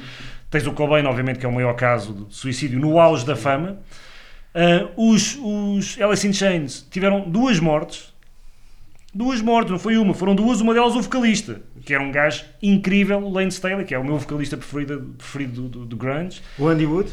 que é o Andy Wood antes disso, portanto, todas as bandas tiveram. E a verdade é que nós, nós isso também ajudou, isto é muito mórbido de se dizer, mas também ajudou na criação da mitologia, ajudou a cristalizar a mitologia não só dos Nirvana como do Grunge, porque, como tu estavas a dizer, os meus heróis eram o Jim Morrison, era a Santíssima Hendrix, Trindade, Jimi Hendrix e. Janis. Clube dos 27. O Jimmy que também é de Seattle. Também é de Seattle, exatamente. E portanto, esses três, para além do facto de eu adorar de morte, agora não posso dizer de morte neste contexto, que eu adorar, de eu adorar a música deles, obviamente foi romanceado a questão de chegaram, eh, chegaram a um ponto e fizeram o que tinham a fazer e rebentaram, e, e isso cria mitos muito interessantes. E não te deram tempo para, te fartares deles. Para e fazer treta fazer- e para fazer discos maus. Pronto, Vamos arrumar então aqui só. Romano, Mesmo assim, só dar fazer um parênteses, eu acho que o Inutro é um disco inferior ao Nevermind, na minha opinião. Mas, ah, isso é a, a doutrina diverge em relação a isso. Mas já lá vamos. Vamos agora escolher aqui, Romano, uma música para ti represente o que é que foi o ano 91 Pronto, a- a- dentro destes discos que, que estamos a falar. Se- Sem o Nevermind não teria acontecido o- toda esta explosão do grunge. Portanto, eu vou tenho que necessariamente escolher uma música dos Nevermind. E para fugir aos lugares comuns dos, dos singles, que são todos maravilhosos, ah, vou escolher uma, uma canção que para todas as pessoas da nossa geração que gostavam de rock alternativo temos muito carinho, que é a música mais, mais a rasgar, mais agressiva e mais rápida. ah, que toda a gente sabe que é a faixa número 7 Mais inaudível. e mais inaudível, uh, Malhão. que é uh, a Territorial Pissings. Acho que uh, a guitarra é ligada diretamente à mesa de mistura e não ao amplificador, provocando hum, dis- distorção no vermelho. E, e é maravilhosa. E, e ele, o homem grita tanto que às tantas a voz dele começa a, a fraquejar no final. Uh, é maravilhosa. Vamos a Mas tu achas que é melódica, não é? Faz lembrar o, o Helter que é. Skelter dos Beatles e o. E o agora É, a falhar, não. o Ringo a como- dizer I've got blisters on my fingers. Portanto, aquilo Como- deu, foi como- o máximo que eles como, puderam dar. como nós falámos hoje, ah, o Thurston Moore dizia com razão que a grande influência do, do Cobain e do Nevermind são os Beatles. Ou seja, o formato de canção, a melodia. É por isso que eu gosto tanto do Nevermind, porque tem aquela, eh, tem aquela raiva e distorção e fúria toda, mas com melodias memoráveis e trauteáveis, maravilhosas. E mesmo o Territorial Pissings, apesar de toda aquela agressividade e rapidez, é melódica e trauteável. Vamos a isso.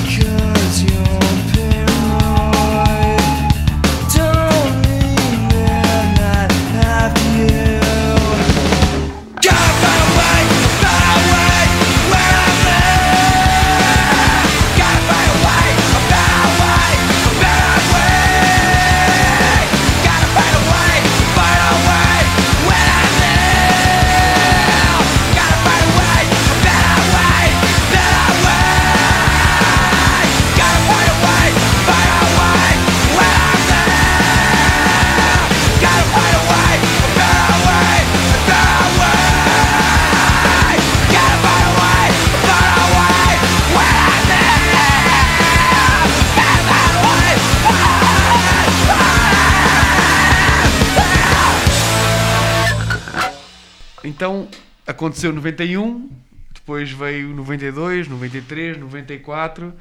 Ehm, eu ia começar agora este, este pequeno segmento por, por relembrar que depois na enxurrada de 91 eh, trouxe muitas bandas que já existiam há muitos anos e que nunca tinham tido o seu auge de fama ou nunca tinham tido os seus 5 minutos de fama. No caso de Sonic Youth, lembro do single 100, ou 100% foi tocado também bastante, mas isso também não fez com que o Sonic Youth levasse, fossem mais conhecidos por aí além.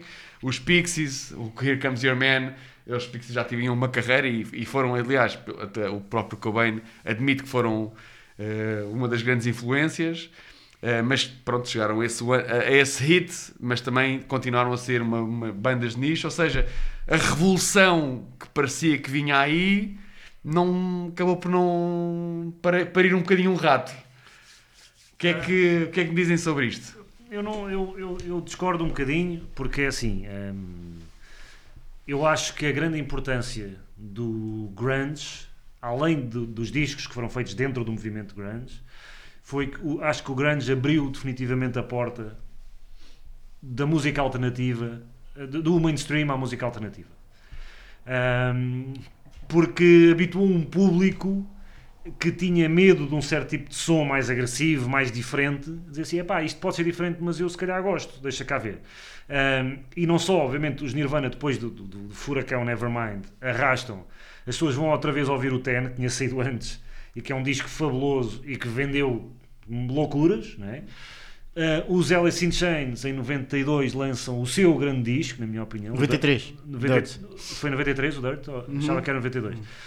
Fazem o seu grande disco e vende outra vez muito bem para o que é música alternativa. Os Sonic Youth, lá está, à pala do, do, dos- do, do, do, dos- do vídeo do 100%, 100% do Dirty, que é um grande disco.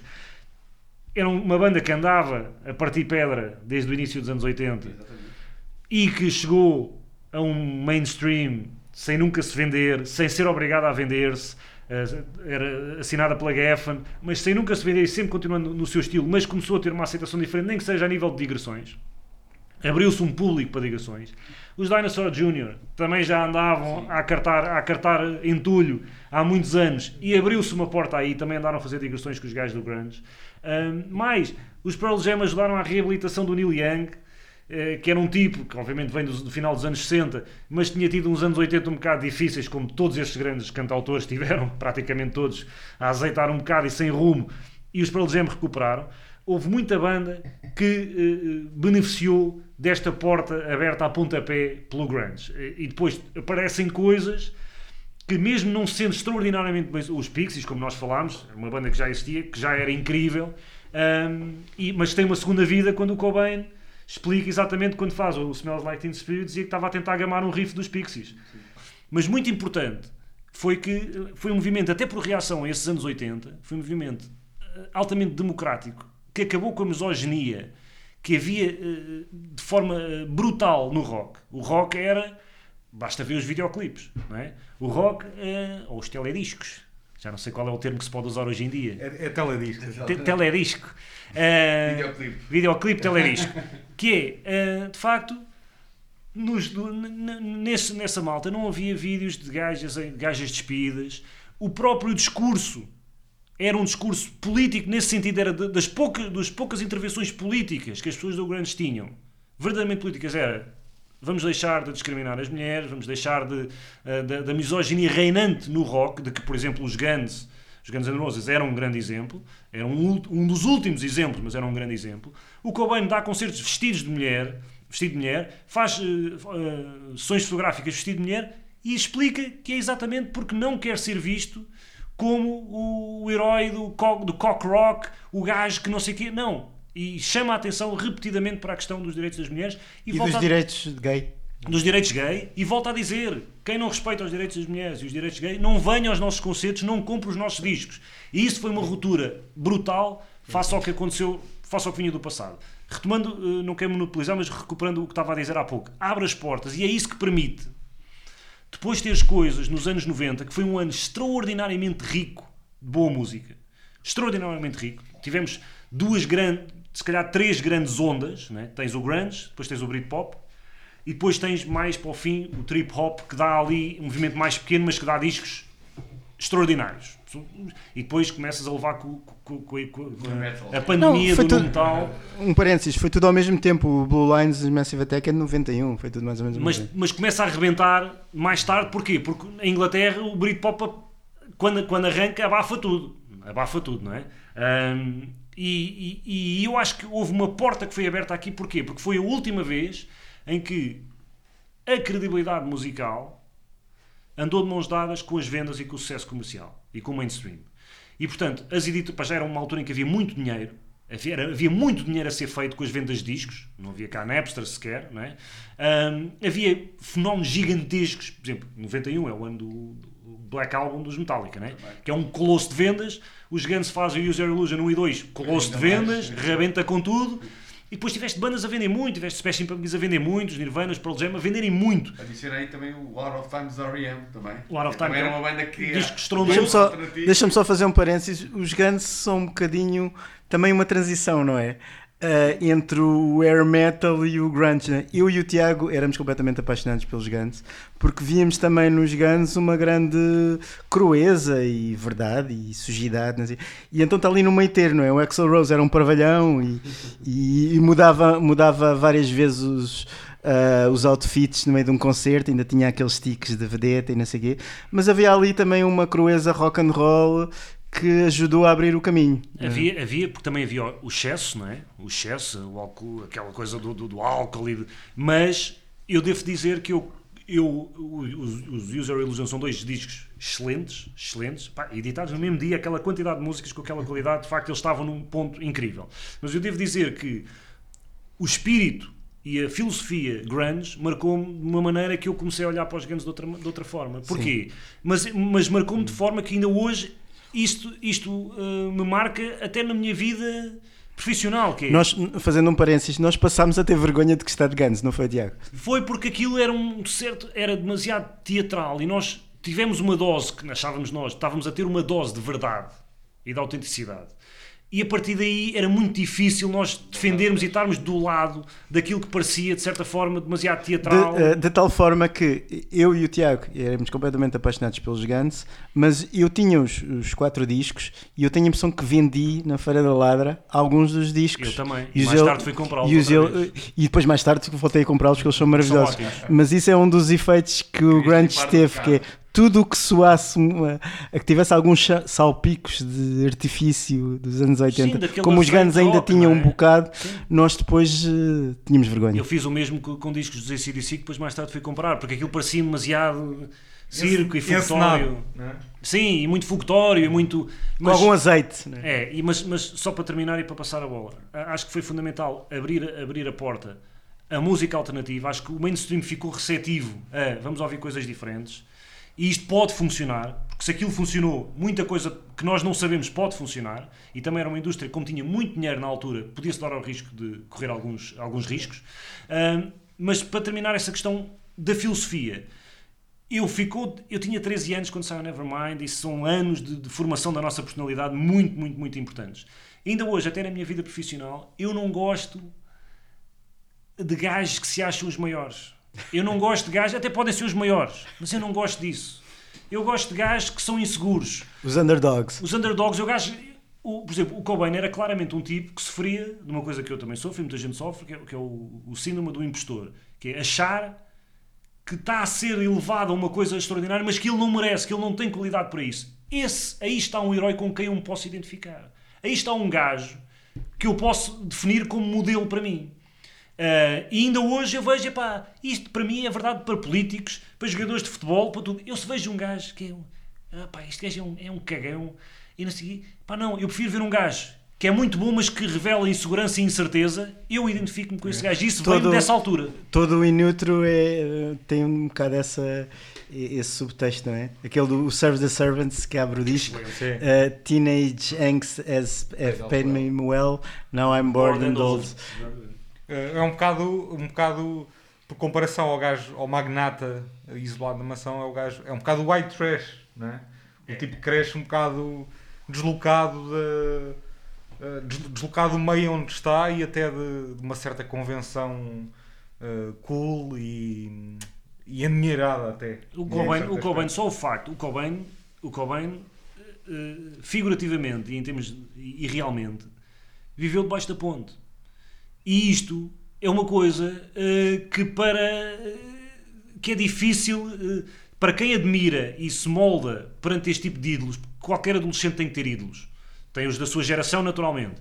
Mas para quem encontra esses ídolos, por exemplo, eu tinha, como o Ricardo disse, antes disso era o Jim Morrison. Mas o Jim Morrison era larger than life. Eu nunca na vida poderia aspirar a ser um Jim Morrison. Porque o gajo era giro, era poeta, era não sei o quê. Era um gajo que... Era uma figura mítica. Deus de sexo. Sim, pai. O Cobain não. O Cobain era um gajo que viveu debaixo da ponte, tinha uma guitarra desafinada, de má qualidade. Hum, e isso levou-me a procurar a verdade e a ter um grande respeito por quem procura a verdade e por quem assume as suas insuficiências. E por isso é que foi. Acho que o mundo estava preparado e a minha geração estava preparada para abraçar ídolos desse tipo, depois de terem levado com as figuras gigantescas do passado. Hum, não é? A minha geração não queria eh, idolatrar os Kiss, não é? Com fo- fogo de artifício e maquiagens, eu não queria isso, mas veio um gajo que, não, este gajo é falível, é humano, mesmo quando chega ao sucesso, não fica cagão, antes pelo contrário, tem medo dele. Isto é um herói que eu posso, que eu posso eh, idolatrar. Um facto. se, este, se este gajo fosse do meu liceu, não era o gajo uh, com mau gosto e com e o- uma espécie de rei popular Não. da malta, era o gajo. Era um meio- outsider. Era um, era um gajo que podia estar aqui comigo, meio deslocado no meio Mas de- desta quase, malta. quase todos estes protagonistas do grunge eram desadaptados de famílias meio destruturadas, às vezes com pais alcoólicos, ah, às vezes de origens humildes. Ah, relativamente a essa mitologia, ah, o Cobain nunca dormiu debaixo da ponte. No Something in the Way, a maravilhosa canção que encerra o, o Nevermind, ele fala disso e tem aquela frase que eu acho tão maravilhosa, aquela line que eu acho maravilhosa quando ele diz que um, it's okay to eat fish because they don't have any feelings. Que é, eh, o que eu penso sempre é que ele está tão deprimido que projeta-se no, no peixe que não tem qualquer sentimento, já está um vazio espiritual incrível. Essa, essa frase arrepia-me sempre. E de facto, eu estive a ler, tenho aqui a- a uma biografia que recomendo a todos os apaixonados que querem saber alguma coisa Como é sobre que isto, chama? que é Mais Pesado do que o Céu, de Charles Cross, a biografia do Kurt Cobain, e ele eh, elucida que o Cobain nunca dormiu, nunca dormiu debaixo da ponte da Bardina. O, o, o Cobain gostava muito de criar mitologias, inventar histórias e brincar com, brincar com os jornalistas. Eram uma- tangas. É, uma, é, atitude, uma atitude muito punk, não é? E muito Ah, ah, mas a, a realidade factual não anda muito longe. Ah, ele, de facto, pronto, os pais estavam divorciados, ah, havia muitos conflitos, a mãe tinha questões de alcoolismo, e ele, ele era um miúdo desadaptado, e os, o, quer o pai, quer a mãe fartaram-se de- dele e expulsaram-no na adolescência. E ele teve mesmo um período praticamente sem abrigo, não debaixo da ponte de Aberdeen. mas Isso faz de malta, não é? Por exemplo, um- um- uma das coisas que aqui diz é que eh, ele ia dormir em eh, hospitais, nas, nas cadeiras das urgências hospitalares e passou algumas noites a dormir lá, Estava sempre aberto. que estava sempre aberto. Portanto, a realidade não está assim tão longe. Eu, eu era um metropolitano de altura. Vou, vou pegar aqui no, no, no- no conceito que tu falaste, Freire, do, do síndrome do impostor, porque andando um bocadinho para a frente, sinto que foi isso que também deu cabo do Grandes, que acho que houve ali um determinado momento em que começaram a aparecer bandas que eram puramente impostoras, que, que, que as, que as majors foram atrás deles porque tinham umas sonoridades ali mais ou menos naquela onda, mas eram claramente impostoras, caso do- dos Bush, dos Live, dos Creed, eh, Silverchair das vidas, Silverchair ainda mais porque tinha uma figura Parecida eh, fisicamente. é? parecida fisicamente com o Cobain. Eh, epá, pronto, e se calhar terá sido isso que também deu ali uma machadada no grande, já ali depois de- do Cobain falecer, naturalmente.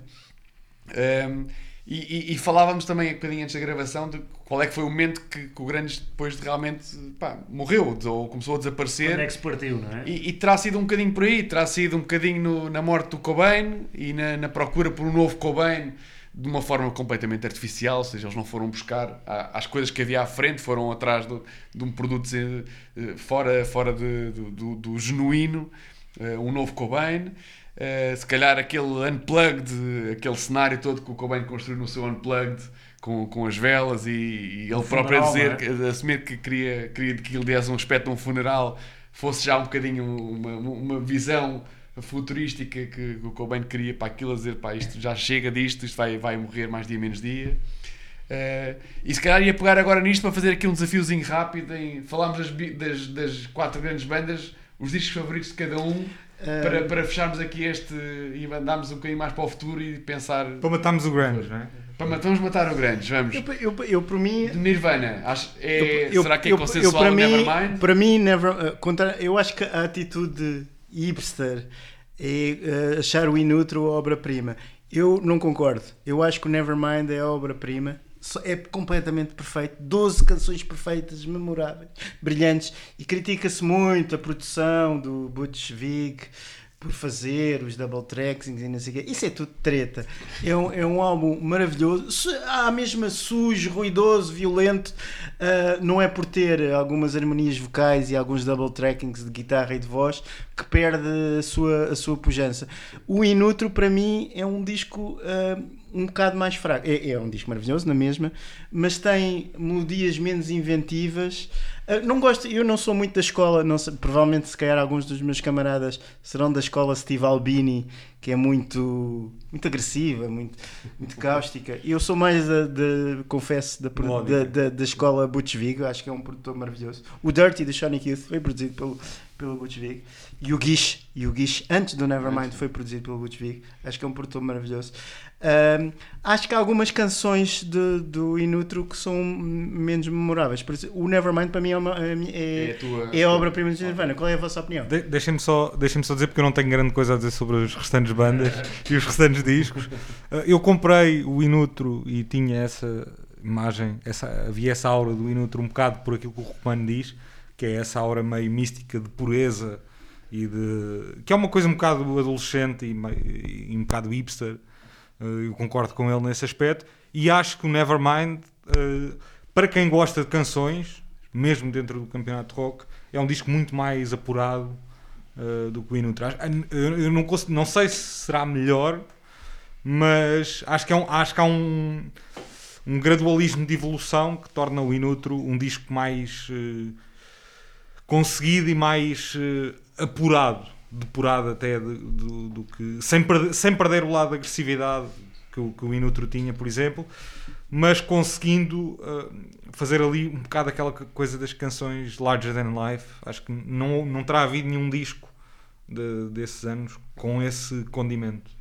Sim, não vale a pena entrar aqui em muita discussão entre Messi e Ronaldo, não é? Pá, pronto, acho que o Nevermind foi, Sim. foi catártico e, Eu voto- e por isso Eu voto Nevermind por tudo, pronto, também. pela capa, foi tudo incrível. Pronto. Mas devo dizer, se vamos à procura de rudeza e uma reação a isso, por exemplo, eu hoje em dia, o disco Nirvana que eu mais ouço é o Bleach, que é um disco realmente sujo, mas que já tem lá a pop Nirvana. Tem um, o, disco, o, o Bleach seria um disco incrível se tivesse lá um senhor chamado Dave Grohl. Pois, que é um gajo que faz a diferença brutal no som dos Nirvana, que é um baterista incrível. Mas é um, eu voto Nevermind. Ok. E a seguir, estranhamente, voto Bleach. É, Mas o, o- o- no Bleach ele ainda tem um preconceito, ainda não saiu do armário a nível do seu melodismo pop, a não ser com About a Girl, que é uma canção que parece dos Beatles, os primeiros discos, que é uma canção maravilhosa. Mas não, ainda está muito influenciado pelos Melvins e pela aquela cena de sub pop suja, pouco melódica, atonal, ruidosa. sei. Mas é um disco maravilhoso, claro. Eu acho, eu acho que gastaste tu os outros, Fred. Pode ter sido também. Pronto, eh, Soundgarden. Disco Para mim, de Soundgarden. para mim, o meu disco favorito de Soundgarden é de 91 É o e Bad é o Motorfinger. Bad Motorfinger. É um disco roqueiro de riffs brutais com uma energia explosiva do Crasas. Normalmente considera-se o Super Unknown, que é mais melódico, mais formato de canção. Tem a maravilha do. Como é que se chama o. Black Hole Sun, o Black Hole Sun, que é maravilhoso, com aqueles Spoonman, psicadélicos. Ah, mas para mim, o meu disco de eleição é o Bad, Bad Motorfinger. Tu, Tiago. Eu voto no Super Unknown. Acho que é um disco que já é, que já é um, um, afterthought, como dizem os ingleses, que é já, já é um disco em que já existe o fenómeno grunge, já toda a gente, já, os Soundgarden já sabem que têm as atenções em cima deles e já fazem de facto um disco mais comercial. Mas para mim é o disco mais equilibrado deles. O, o Bad Motorfinger para mim ainda tem ali um bocado de toque de hard rockzito que ainda tem ali um bocadinho de azeite e acho que o, o- o disco mais equilibrado e que eu gosto mais é o Super Unknown. Sim, eu estou contigo também. Acho que o Super não consegue. Dos Alice in Chains, acho que é consensual que o disco 93 Dirt é uma obra-prima do caraças, é perfeito, é escuro, é denso, é claustrofóbico, é opressivo, é maravilhoso. Pá, eu estou entre o Dirt e o Jar of Fly, sinceramente, apesar do Jar of Fly ser um EP pá, que tem ali mais curto, mas acho que também é muito bem conseguido, muito bem É, jogado. é, eu, eu, eu, tenho, eu voto no Dirt, mas é, eu tenho que fazer um disclaimer. Né? Os Alice in Chains são a minha banda, ou seja, mais do que os Nirvana, mais do que os Pearl Jam. É a minha banda de Vieste Seattle, t-shirt, vieste 20 t-shirt, t-shirts. para quem não nos pode ver. Uh, sou fanzaço desde a primeira hora até hoje, que eles ainda existem hoje com o novo vocalista, e até hoje eu compro os discos e gosto e ouço, adoro. É uma banda com muito mais. uh, vem de facto do metal, não é? Portanto, tem- está mais próxima do metal do que do punk. Tal como o Sean Garner. Exatamente, mas e acho que o Dirt é um disco eh, para mim, para mim está ao nível eh, do, do Nevermind, para mim, como os discos Perfeito, mais, perfeito. mais completos e mais exemplificativos do que é do que é o grunge, porque tem de facto essa tristeza que representa o grunge, esse, esse negrume, mas tem muita capacidade melódica.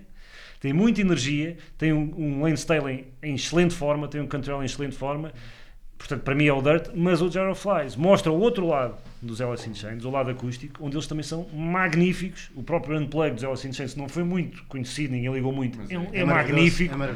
E o Jar of Flies é fantástico, mas eu terei que votar o Dirt, que é um dos meus discos, é um dos discos da minha vida. Ok, Relativa- Então agora os Pearl Jam. Pearl Jam. Pearl Jam. Esse, se calhar vão ser mais divisivos. Vai É ser mais vai divisível. ser mais Há quem, diga, há quem diga que o No Code é a obra-prima. Não, e- não vás ao há quem diga, diz tu a tua É. opinião. O que é que tu Opa, achas? mas o, o Ten é um disco perfeito, meu.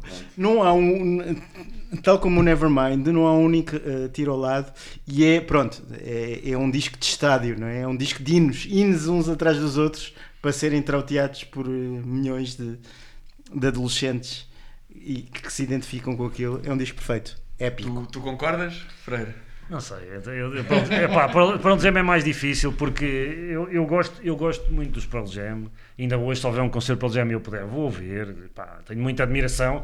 Eu, eu, eu deixei de seguir os Pearl Jam no, no, no Yield, mas eu gosto muito dos primeiros, sei lá, 4, 5 discos dos Pearl Jam.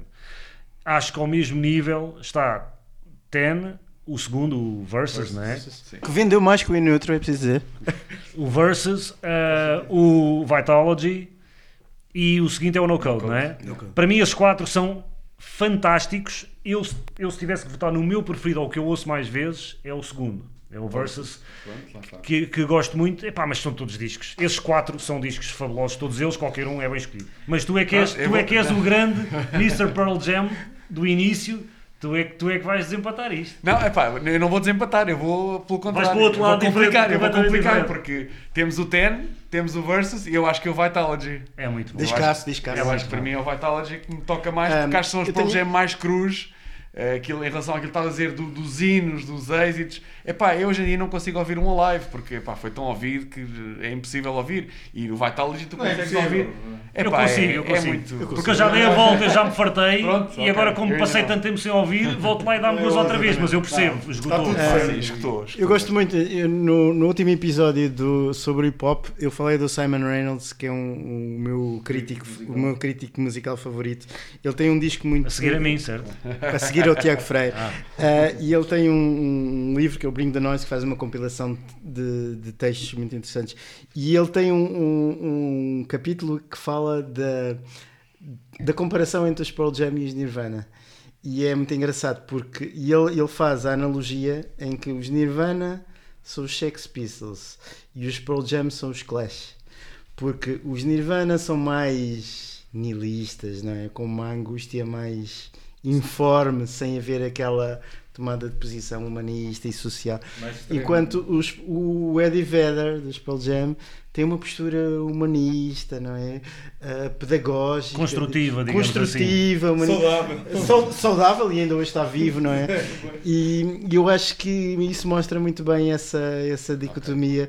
Duas bandas maravilhosas, dois discos maravilhosos, Ten e Nevermind, mas sensibilidades completamente diferentes, não é? O, o, o Cobain eh, não, não queria ser, eh, assumir eh, nunca a condição de porta-voz de uma geração e de pregar lições a ninguém, porque ele estava completamente fodido e dizia: Olha, a única coisa que eu tenho para transmitir é o meu desespero, Ah, não tenho mais nada a transmitir.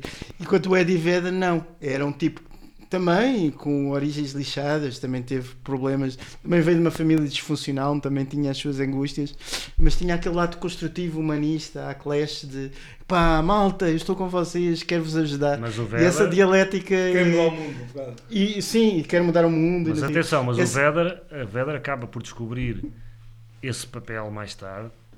O Vedder, inicialmente, eh, tem uma frase lapidar, tem uma frase lapidar, eh, em que diz eh, as pessoas querem fazer do Kurt Cobain e de mim próprio o porta-voz de uma geração.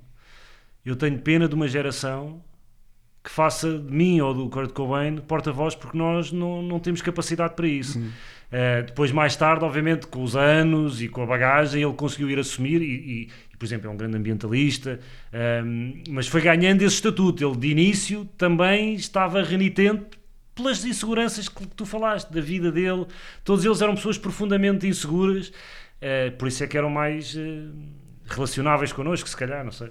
Mas, mas eu, eu, E há aqui uns pontos que nós temos que dar adicionais ao Eddie Vedder que ele está vivo. Pois. Isso mostra uma estratégia de coping maravilhosa, não é? Que infelizmente o, o Cobain não teve. Sim, e eu, eu só, antes, antes de passarmos ao, à fase seguinte, eu só queria, não- eu não posso deixar de falar de um, de um disco que não é de nenhum destes, mas que é de todos. Ah, exatamente, que é, epá, que é Mad Season. Porque é um disco que eu. Que eu Ricardo Romano está aqui a pegar no CD. Exatamente. que é um disco que eu coloco, eu coloco ao nível do Nevermind, eu coloco ao nível do Dirt, como eh, e coloco ao nível do Ten ou do Versus, ou- como um, o grande disco do grunge. É um disco extraordinário, é um disco que junta, eu nem sei o ano, 96 talvez, 95, eh, que é um disco 95. onde, onde temos o Lane Staley, já um, o vocalista dos Alice in Chains, já não estava particularmente a fazer nada com os Alice in Chains, estava afastado da banda, estava muito perdido nas drogas. Uh, temos, mem temos membros dos Pearl Jam, Screaming Trees, temos aqui um- uma espécie de supergrupo, mas era um supergrupo de desgraçados, na verdade. Não é o supergrupo habitual que é que Sim, vem Mike- vedetas. O Mike McCready era o desgraçado dos Pearl Jam. era. Não, não, não é vamos juntar as vedetas, não é vamos juntar os misfits, os gajos que, apesar de terem tido sucesso, Os Misfits dentro dos Misfits. Sim, que têm problemas na vida, problemas com drogas, substâncias, álcool. E vamos fazer aqui um disco. E é um disco, como a própria capa mostra, é um disco negro, mas é um disco onde nós encontramos talvez o Lane Staley em melhor forma, está numa forma absolutamente incrível. A, a- a- a voz dele está permanentemente a nu e mostra toda a sua qualidade. As melodias são fantásticas. Ahm, o disco foi reeditado há relativamente pouco tempo com com um disco, com um disco extra ao vivo, com a participação do Mark Lanagan, eh, a cantar algumas destas músicas. O Mark Lennon participa, participa no, no É, disco. faz backing vocals em algumas coisas. Ganhou canta- imenso dinheiro com isso. Ele diz isso. Pronto.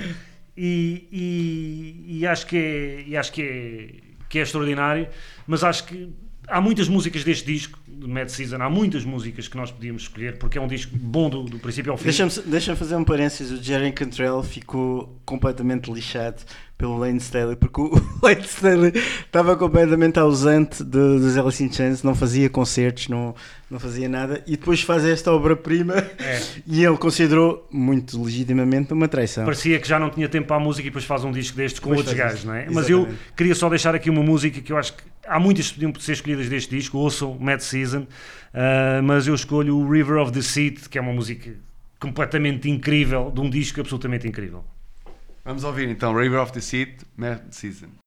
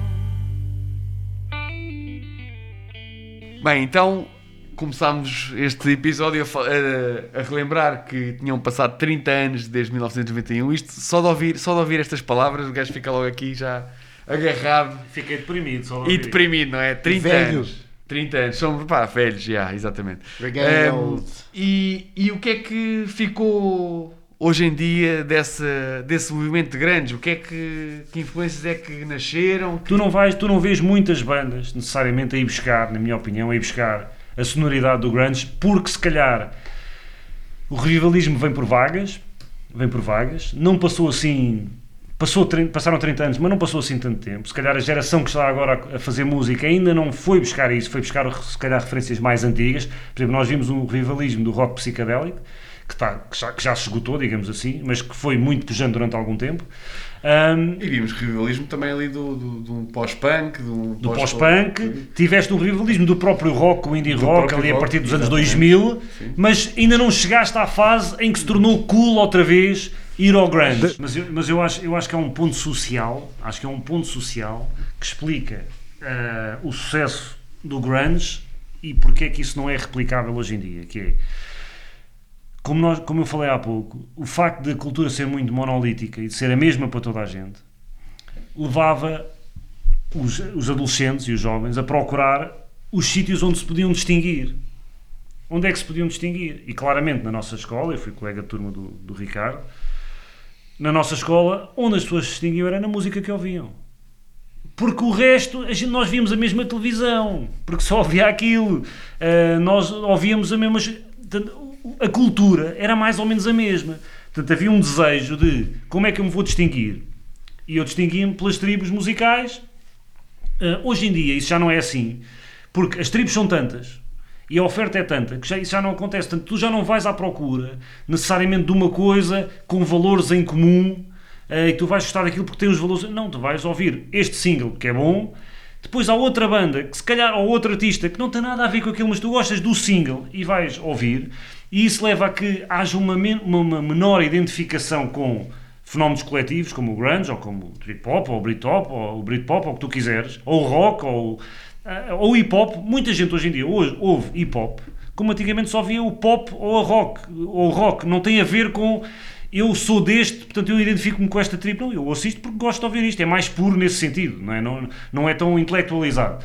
E é mais difícil essa aceitação de, de fenómenos e essa, e essa procura por fenómenos eh, coletivos, porque hoje em dia há uma, há uma, há uma, há uma miríade de coisas tão grande. Tu já não precisas de, de ir procurar o, o- a, a- tua tribo para que- construir a tua identificação.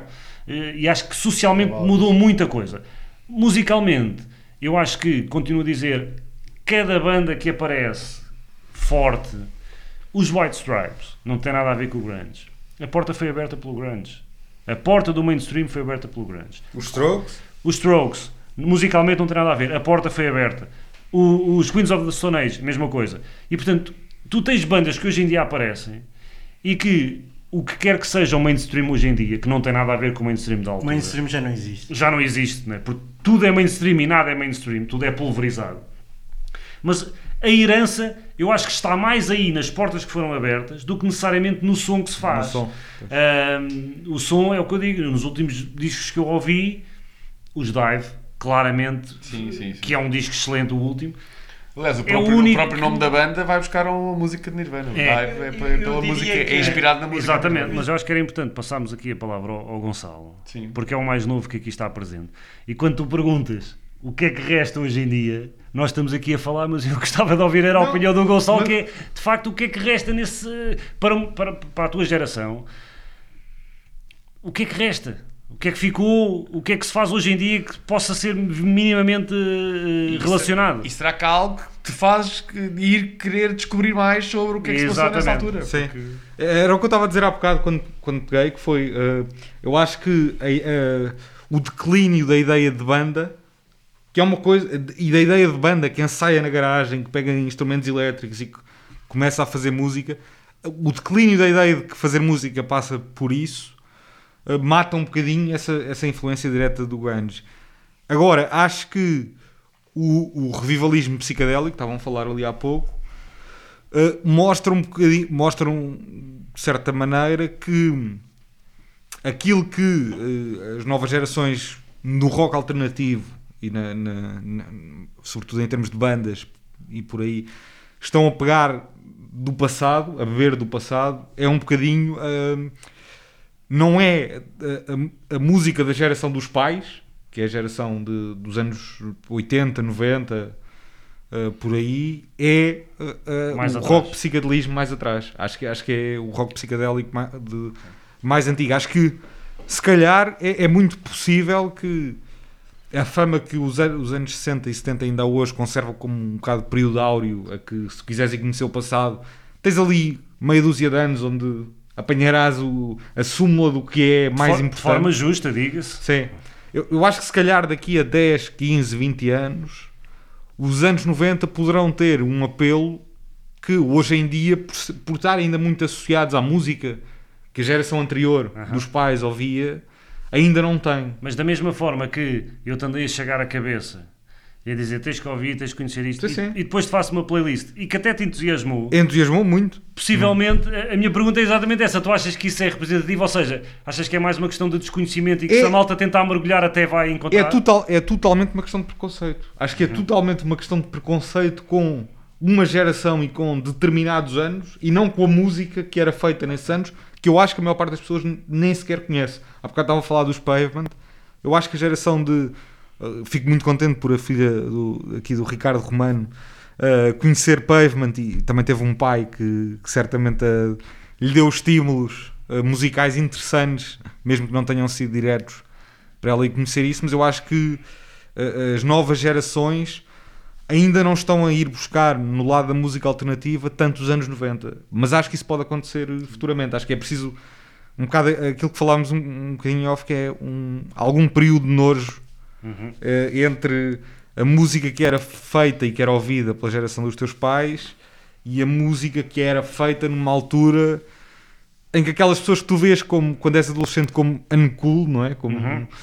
como, como, Cotas. não, como cotas e como não cool, quando a, quando a, a música não estiver um bocadinho associada a essa ideia que não tem nada a ver com música, acho que as pessoas vão aonde ir aos anos 90 e onde ir descobrir coisas absolutamente maravilhosas. Vamos então, só para encerrar um bocadinho, portanto a conversa já vai longa, eh, voltar aqui em 91 e falar também aqui de uma forma muito sucinta, muito rápida, eh, de lançar aqui alguns nomes de outros discos que também foram lançados nesse mítico ano de 91 e que também contribuíram para esse à volta do ano.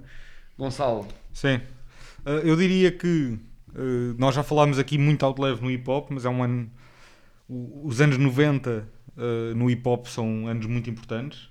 São anos de, de grande afirmação, até de uma estética muito diferente, por exemplo, da que predomina hoje em dia, porque passaram, sei lá, 30 anos, é, é natural. Mas tivemos discos como um, um grande disco dos A Tribe Called Quest chamado The Low End Theory, que é um, um álbum uh, marcante no hip hop. Tivemos também o Della Soul, o, o Della Soul is Dead, dos Della Soul. Tivemos o Tupacalypse Now, do Tupac. Tivemos o Step in the Arena, do- dos Gangstar. Tivemos no rock, num- numa estética diferente da, da que temos estado a falar aqui no Guns, tivemos o Loveless, dos My Bloody Val- Valentine, uh, mas que também foi importante. Obviamente, o, o- o- as duas partes do Use Your Illusion, dos Guns N' Roses. O Blood Sugar Sex Magic, dos Red, dos Grande Red Hot Chili Peppers. disco.